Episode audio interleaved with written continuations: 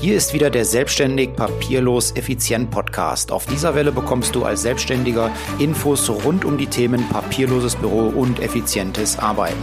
Und weil ich der Kümmerer für Zeit- und Geldersparnis bin, bekommst du hin und wieder auch mal einen Insider-Tipp zu privaten und betrieblichen Versicherungsfragen. Ich wünsche dir jetzt viel Spaß bei der folgenden Episode.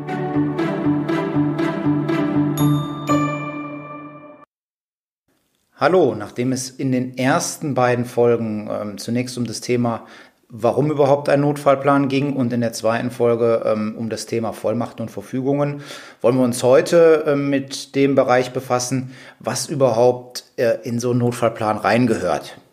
Ja, also das ist, äh, hier geht es tatsächlich darum, dann mal zu gucken, was konkret musst du in deinen Notfallplan packen, damit sich dein Bevollmächtigter relativ schnell und einfach, relativ schnell und einfach innerhalb eines Arbeitstages in deine wichtigen betrieblichen und privaten Belange einarbeiten kann. Ich halte es gerne mit dem KISS-Prinzip, dem Keep It Simple Stupid Prinzip. Da solltest du dich auch dran halten. Das sorgt dafür, dass du A, deinen Notfallplan schneller erstellt hast und B, sich dein Bevollmächtigter auch einfacher einlesen kann. Starten wir mit Punkt eins. Punkt eins ähm, ist mal zu definieren, was ist zu beachten und unbedingt als erstes zu, äh, zu erledigen. Hier solltest du deinem Bevollmächtigten so eine Art 10 Punkte Notfallcheckliste an die Hand geben. Was sind die ersten zehn Dinge, die er machen soll, äh, wenn der Fall der Fälle eingetreten ist? Das heißt, wenn du nicht mehr handlungsfähig bist aufgrund einer Krankheit oder eines Unfalls, dauerhaft keine Entscheidungen treffen kannst. Was sind die ersten zehn Dinge, die dein Bevollmächtigter machen soll? Warum diese zehn Punkte Notfallliste? Ganz einfach. Ähm, so kommt er besser in, in den Arbeitsfluss und es ist was da, ähm, an dem er sich direkt orientieren kann. Schön ja, ich sag mal, exponiert oben drauf geheftet und sagen, das sind die ersten zehn Punkte, die du bitte abarbeitest, lieber Bevollmächtigter, wenn mir was passiert ist. Im nächsten Schritt erstellst du ihm dann eine Finanz- und Vermögensübersicht. Was gehört da alles rein? Also eine Übersicht über bestehende Konten und Wertpapierdepots mit IBAN-Nummer, der BIC oder wie für früher ganz normal Kontonummer, Bankleitzahl, bei welcher Bank ähm, das Konto besteht. Dann machst du ihm eine Vermögensübersicht, sofern du Immobilienvermögen hast, über deine einzelnen Immobilien. Äh, und im dritten Schritt listest du ihm dann ähm, deine bestehenden Verbindlichkeiten auf. Ja, muss er ja auch wissen, wo du ähm, in der Kreide stehst, äh, wo noch was offen ist. Äh, und ähm, damit er da entsprechend ja auch einen Überblick drüber hat. Schritt Nummer vier für die Finanz- und Vermögensübersicht ist eine Übersicht über die bestehenden Versicherungen, damit auch da klar ist, ähm, äh, was, was du gemacht hast. Gegebenenfalls sind ja sogar hier Versicherungen dabei, die ähm, ja in dem Fall, der dir dann ereilt ist, äh, eine Zahlung leisten oder unterstützend zur Verfügung stehen. Deswegen ganz wichtig, auch da eine entsprechende Übersicht über bestehende Versicherungen machen. Und im letzten Schritt Finanz- und Vermögensübersicht, wichtige Zahlungstermine, wichtige Zahlungstermine in deiner Firma, äh, damit dein Bevollmächtigter auch nicht vergisst, äh, das Finanzamt zu bezahlen, die Sozialversicherung zu bezahlen. Das sind ja die, die dann als erstes schreien, wann sind Gehälter fällig und so weiter und so fort. Da die wirklich die wichtigsten Zahlungstermine einmal notieren, wann es dann soweit ist, damit er da auch Bescheid weiß, dass da was zu tun ist. Ja, dann kommen wir zu dem nächsten Punkt, das ist die Frage, wo sind deine wichtigsten Geschäftsdaten und Verträge abgelegt bzw. gespeichert? Das heißt, wo findet er die? Eine kleine Anekdote äh, aus meiner Notfallplanung. Ich habe festgestellt, dass äh, meine wichtigen Geschäftsdaten und Verträge an, ich glaube, sechs oder sieben verschiedenen Orten gesammelt waren. Das äh, war dann natürlich suboptimal. Konnte man ja, oder habe ich dann angepackt und äh, auf zwei oder drei Orte, ich habe jetzt äh, einen Online-Speicherplatz und ähm, einen oder zwei physische Ordner noch, die bei mir im Büro stehen für die tatsächlich wichtigen Unterlagen, ähm, so dass ich das dann tatsächlich daher darauf reduziert habe. War dann erst im ersten Moment mal erschreckend für mich festzustellen, ey, deine kompletten Daten, deine kompletten Geschäftsdaten, die sind auf sechs oder sieben verschiedene Stellen verteilt, äh, war mir jetzt nicht so bewusst, war aber auch interessant, das dann einfach mal zu sehen und ich habe es dann auch genutzt, um dann tatsächlich das dann zu reduzieren, diese Verteilung, und ähm, habe mich dann aufs Wesentliche konzentriert. Also, stell dir also im, im Schritt Nummer, welcher ist es denn? Äh, Im Schritt Nummer drei dann die Frage, wo sind die wichtigsten Geschäftsdaten und Verträge abgelegt und gespeichert und notier das. Sag deinem Bevollmächtigten, wo er die Sachen findet. Nächster Schritt, und das ist dann Schritt Nummer vier, Kontaktdaten wichtiger Personen. Ja, ich habe da die Kontaktdaten meines Steuerberaters, des Rechtsanwalts, ähm, des Notars. Ich habe eine GmbH, ganz klar. Da äh, ist, ist natürlich auch immer der Notar, der dann Eintragungen im, im Handelsregister machen muss. Sehr wichtig, Ansprechpartner von der Industrie- und Handelskammer. Meine Bankansprechpartner sind dort hinterlegt. Da frag dich einfach, welche Personen muss er, welche sind wichtige Personen, die er äh, kennen muss, um, um äh, deine Geschäfte dann auch schnell übernehmen zu können, um auch weitere Informationen zu bekommen, die ihr benötigt. Schreib's auf. Name, Anschrift, Telefonnummer, E-Mail-Adresse, äh, Funktion und dann ist er in der Lage, auch mit diesen wichtigen Personen in Kontakt zu treten. Nächster Schritt dann, wir bleiben beim Grobbereich wichtige Personen, aber hier geht es jetzt mehr um äh, die Produktion beziehungsweise um, um den Ablauf deines Betriebes. Erstelle ihm eine Übersicht, Wer sind deine wichtigen Kunden und Lieferanten? Was muss dein Bevollmächtigter zu ihnen wissen? Wie kann er mit ihnen in Kontakt treten? Mach ihm dort auch eine entsprechende Aufstellung mit Name, Anschrift, Telefonnummer, E-Mail-Adresse, so dass er auch dort mit den wichtigsten Personen in Kontakt treten kann und eben, was er noch so über sie wissen muss. Was weiß ich, gewisse Besonderheiten, die gepflegt werden müssen, äh, wie euer Status untereinander war, wie habt ihr zueinander gestanden, war es ein schwieriger Kontakt oder äh, ist es ein angenehmer Kontakt äh, gewesen, mit dem man leicht ins Gespräch kommt. Also was kannst du ihm mitgeben, das macht es ihm dann auch leichter, ähm, damit klarzukommen.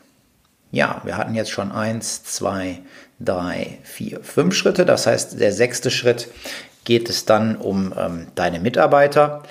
Erstell ihm, dem Bevollmächtigten, ein Mitarbeiterverzeichnis mit einer kurzen Tätigkeitsbeschreibung. Ja, was machen deine Mitarbeiter? Wer sind deine Mitarbeiter? Wofür sind sie zuständig? Dann bitte auch notieren, wer ist dein Stellvertreter in der Firma und wer kann am besten über wichtige Dinge Auskunft geben. Ja, wenn du in der Produktion, äh, äh, wenn du einen Produktionsbetrieb hast, vielleicht hast du einen Produktionsleiter, äh, der dann über die wichtigen Produktionsbelange äh, Bescheid weiß. Vielleicht hast du einen kaufmännischen Leiter, der über die wichtigen kaufmännischen Belange Bescheid weiß. Und ähm, wenn du das nicht hast, wenn das alles bei dir lag, dann gibt es bestimmt ein oder zwei Mitarbeiter, die in dem jeweiligen Bereich auch einigermaßen eingearbeitet sind und einen Überblick haben, so dass sie als Ansprechpartner und Auskunftsquelle und als Unterstützung für deinen Bevollmächtigten fungieren können. Weitere Frage im Zusammenhang mit der Notfallplanung ähm, ist das Thema Erb- und Nachfolgeregelung. Da sind die Fragestellungen, was soll dein Bevollmächtigter mit deiner Firma machen, wenn du dauerhaft handlungsunfähig bist? Heißt also, wie lange soll er die Firma, ja, ich sag mal, interimsweise weiterführen lassen oder weiterführen, wenn er es selber kann? Äh, und ab welchem Zeitpunkt soll er sich Gedanken darüber machen, die Firma zu veräußern bzw. zu liquidieren. Ja, auch da tatsächlich einmal durchdenken für dich, ein, ein Notfallszenario spielen und sagen, alles klar, wenn ich nach sechs Monaten oder nach zwölf Monaten äh, immer noch nicht da bin, dann sieh doch bitte zu, dass du jemanden findest, der ähm, hier mit, mit einsteigen kann, der, der die Firma übernehmen kann, äh, an den die verkauft werden kann und ähm, ja, damit da auch dann gesichert ist, dass die Arbeitsplätze weitergeführt werden können und nicht das Unternehmen wegen des Fehlen ja, deines Kopfes und deines, deines Know-hows äh, an Wert verliert und dann sukzessive ja, stirbt, möchte ich mal sagen. Da solltest du ihm dann auch äh, ja, so ein paar Informationen mitgeben, wie, ja, wie berechnet man denn oder kalkuliert man den Kaufpreis äh, einer Firma, wer kann ihm dabei helfen, wer kann ihm dabei unterstützen ähm, ja, das sind so die Sachen, um die du dir Gedanken machen solltest. Das Gleiche dann auch entsprechend im Bereich der Erbregelung. Das heißt also, was sollen deine Erben mit der Firma machen, wenn du verstorben bist? Soll sie verkauft werden? Soll sie durch irgendwen weitergeführt werden? Und wenn sie verkauft werden soll, dann die gleichen Gedankengänge wie gerade eben. Nächster Punkt ist das Thema offene Aufgaben. Hast du eine To-Do-Liste? Eine Arbeitsliste, wo du Dinge aufgeschrieben hast, die zu erledigen sind. Wo ist diese To-Do-Liste zu finden? Hast du die auf einem Stück Zettel? Hast du die in einem äh, in einer App gemacht? Ähm, da einfach deinem Bevollmächtigten die Information geben, damit er weiß, was sind denn die nächsten Aufgaben, die du eigentlich vorhattest. Ja, was, was, auf was muss er dort achten? Ähm, wo findet er diese Aufgaben, damit da dann auch der ähm, Arbeitsprozess nicht unterbrochen wird in der Firma? Und im vorletzten Schritt geht es dann um den Bereich Digitales. Das heißt, du erstellst eine Übersicht deiner E-Mail-Konten, eine Übersicht deiner Social-Media-Konten, ähm, auch zu den sonstigen digitalen Konten, PayPal, Amazon und so weiter. Die listest du ihm alle auf, wo er die findet. Und dann ist die Frage natürlich, wie kann er auf diese digitalen Konten zugreifen? Wo befinden sich deine Passwörter? Ja, das ist, das, das ist natürlich existenziell. Ne? Also wenn du, äh, wenn keiner an deine E-Mails kommt, ähm, dann kann natürlich passieren, dass da einiges äh, in, in Schieflage gerät. Und äh, auch Social Media und PayPal und Amazon, da sollte man darauf zugreifen können, äh, damit das dann dort alles, was offen ist und was zu erledigen ist, abgewickelt werden kann. Im letzten Schritt solltest du dann alles an einem Ort aufbewahren. Ja, all die Informationen, all die Fragestellungen, mit denen wir uns jetzt gerade kurz beschäftigt haben, die solltest du an einem Ort zusammentragen, zum Beispiel in einem physischen Notfallordner. Ich bin zwar ein Verfechter des papierlosen Büros, aber an der Stelle ist dann vielleicht doch der physische Notfallordner das, das richtige Produkt, die richtige, ähm, die richtige Wahl.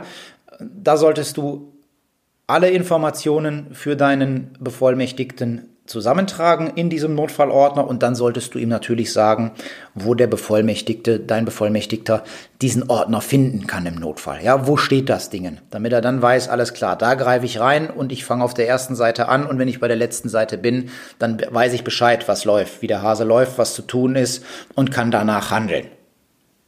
Ja, gut. Ja, wenn du jetzt sagst, so ein Notfallordner, den hätte ich gerne ähm, aber nicht weißt, wie du an das Ding drankommen sollst, ich habe so ein Teil erstellt. Du kannst es dir bei mir äh, auf der Homepage bestellen. Ich verlinke die ähm, Bestellseite auch äh, hier in den Show Notes. Außerdem, wenn dir das jetzt alles ein bisschen schnell war und du sagst, ich würde das mit dem Thema Notfallordner auch gerne einmal lesen oder Notfallplan einmal lesen, ich habe dazu auch einen kurzen Leitfaden erstellt. Auch den werde ich dir in den Shownotes verlinken. Den kannst du dir gratis herunterladen. Also zwei Angebote von mir. Einmal Bestellmöglichkeit für einen physischen Notfallordner. Da bekommst du dieses ähm, Produkt inklusive, also diesen physischen Notfallordner bekommst du inklusive Anleitung und Arbeitsblättern, sodass du ihn einfach von A bis Z durcharbeitest und äh, ja nach maximal zwei Arbeitstagen, die du da an Zeit rein investierst, hast du einen fertigen Notfallplan und idealerweise dann auch schon eine Vorsorgevollmacht, Patientenverfügung und so weiter erstellt. Und Option Nummer zwei ist, du lädst dir meinen Leitfaden für die Erstellung eines Notfallplans herunter. Das kannst du gratis machen. Beide Dinge verlinke ich dir in den Show Notes. So, das war es jetzt mal im, äh, im, im, Schnelldurchlauf, sage ich mal, äh, zum Thema, was gehört alles in so einen Notfallplan hinein. Äh, ich fasse das Ganze nochmal zusammen. Frage Nummer eins war, was ist zu beachten, was ist als erstes zu erledigen? Erstelle eine 10-Punkte-Notfall-Checkliste für deinen Bevollmächtigten. Schritt Nummer zwei, erstelle eine Finanz- und Vermögensübersicht über mit bestehenden Konten, Wertpapiersdepots, Vermögensübersicht über vom Immobilienvermögen, Auflistung Verbindlichkeiten, Übersicht über bestehende Versicherungen und wichtige Zahlungstermine. Punkt Nummer drei. Wo sind die wichtigsten Geschäftsdaten und Verträge abgelegt und gespeichert? Punkt 4, Kontaktdaten wichtiger Personen, Steuerberater, Rechtsanwalt, Industrie- und Handelskammer, Notar und so weiter. Im nächsten Schritt war es dann ähm, die Übersicht über die wichtigsten Kunden und Lieferanten und was dein Bevollmächtigter zu ihnen wissen muss. Dann ähm, das Thema Mitarbeiterverzeichnis mit kurzer Tätigkeitsbeschreibung äh, der einzelnen Mitarbeiter. Wer kann am besten über welche Dinge Auskunft geben? Wer ist dein Stellvertreter? Als nächstes das Thema Erb- und Nachfolgeregelung wie lange soll der Bevollmächtigte den Betrieb interimsweise weiterführen oder weiterführen lassen? Äh, wie könnte ein Verkaufsprozess aussehen? Gibt es mögliche Käufer oder Menschen, die man ansprechen kann? Wie sieht ähm, eine, ja, eine Kaufpreisfindung aus? Wie ist da bei dir der Weg? Nächster Schritt, äh, das Thema offene Aufgaben. Hast du eine To-Do-Liste? Wo ist diese zu finden? Und äh, im letzten Schritt dann das, der Bereich Digitales, Übersicht über deine E-Mail-Konten, deine Social-Media-Konten, deine sonstigen äh, äh, Online-Konten, PayPal, Amazon und wie kann dein Bevollmächtigter darauf zugreifen. Und dann diese kompletten Informationen an einer Stelle, an einem Ort sammeln in einem physischen Notfallordner und deinem Bevollmächtigten dann sagen, wo er dieses Dokument, diesen Ordner denn dann auch tatsächlich vorfindet, wenn er sich äh, ja, wenn er für dich einspringen muss, weil du aufgrund eines Krankheits- oder äh, eines Unfalls dauerhaft nicht mehr in der Lage bist, selber Entscheidungen zu treffen. Deine Aufgabe, erstell deinen eigenen Notfallplan, denn damit schützt du die Existenz deiner Firma, deiner Familie und deiner Mitarbeiter. Notfallplanung ist Unternehmer- und Selbstständigenpflicht. Da bin ich der felsenfesten Überzeugung. Deswegen leg los, verschwende keine Zeit. Das Thema ist wichtig. Das war es heute von mir. Wenn es dir gefallen hat, würde ich mich über eine 5-Sterne-Bewertung auf iTunes freuen. Ich wünsche dir eine schöne Zeit. Bis demnächst. Liebe Grüße, dein Mike.